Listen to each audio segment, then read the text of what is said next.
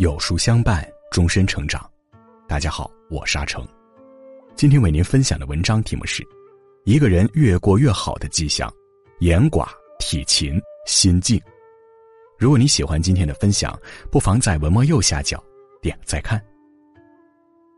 人人都渴望鸿运当头、飞黄腾达，却少有人去思考背后的逻辑。实际上，事物往某个方向发展，往往都是有迹可循的。所谓的好运，也都来源于日常的修行。一个人越来越好，还是越来越差，从很多生活的细节上可以窥探一二。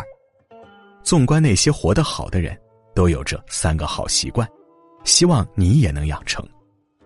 一言寡，谦卑做人，低调做事。谢觉哉《不惑集》中写道：“一知半解的人多不谦虚。”见多识广、有本领的人一定谦虚。半桶水晃得最响，而发大财的人闷声不响。荀子中说：“怠慢忘身，祸灾乃作。”社会复杂，越是高傲自大、没有恭敬之心，越容易得罪人，最后吃个大亏。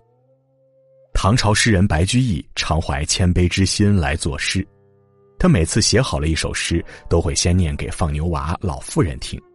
若是这些人都听不懂，白居易则反复修改，直到大家都能理解，并且称赞，才算真正的定稿。也正是因为如此虚心，白居易获得诗魔和诗王之称，写出千古佳作：“日出江花红胜火，春来江水绿如蓝。”大海处于低势，所以容纳万物；高山静默无言，因此俯瞰众生。盛满亦为灾，千冲恒受福。余生谦卑做人，低调做事。二体勤，自律运动，闲时读书。听过这样一句话：运动让身体健康，读书打开眼界格局。一个人要么忙着运动，要么勤奋读书。爱运动的人身体不会太差，勤读书的人眼界不会太低。欧阳修在《归田录》里提出“三上读书法”，他说。余平生所作文章多在三上，乃马上、枕上、侧上也，盖为此犹可以数思耳。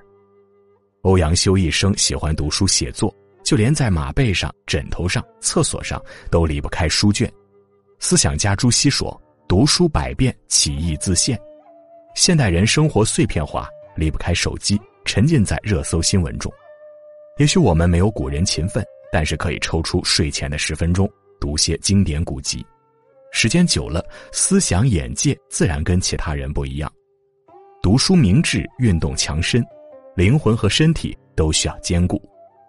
袁隆平先生到九十岁依旧坚持运动，他喜欢排球、游泳，年轻时还在校运动会上拿过冠军。平常工作再忙，也会在田边走路散步，不让自己松懈下来。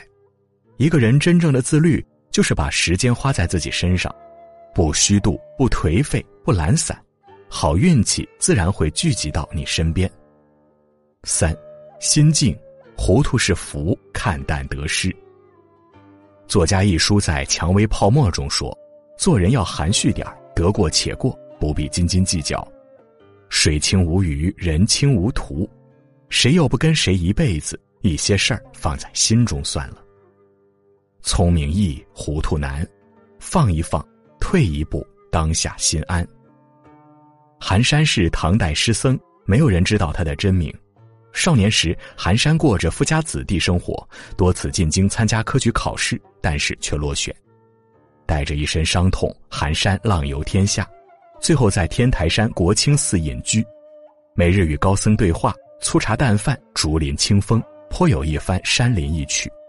他写道：“碧见泉水清，寒山月华白。”莫知神自明，贯空静于寂。